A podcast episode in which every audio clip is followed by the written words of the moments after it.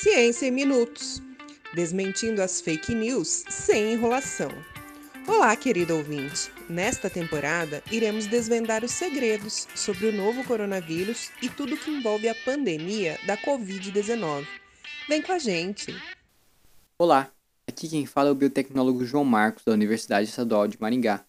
E hoje eu tô aqui para te contar por que, que a vacina contra a Covid-19 não pode inserir um microchip no corpo da gente.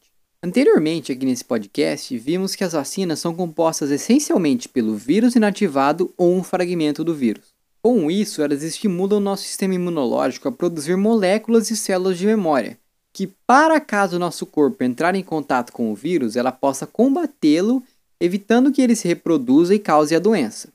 Para que isso aconteça, as vacinas devem conter moléculas que são compostos biológicos que agem como antígenos, e não chips, esses boatos dos chips nas vacinas têm se popularizado na internet a partir de imagens e filmagens usadas fora de contexto.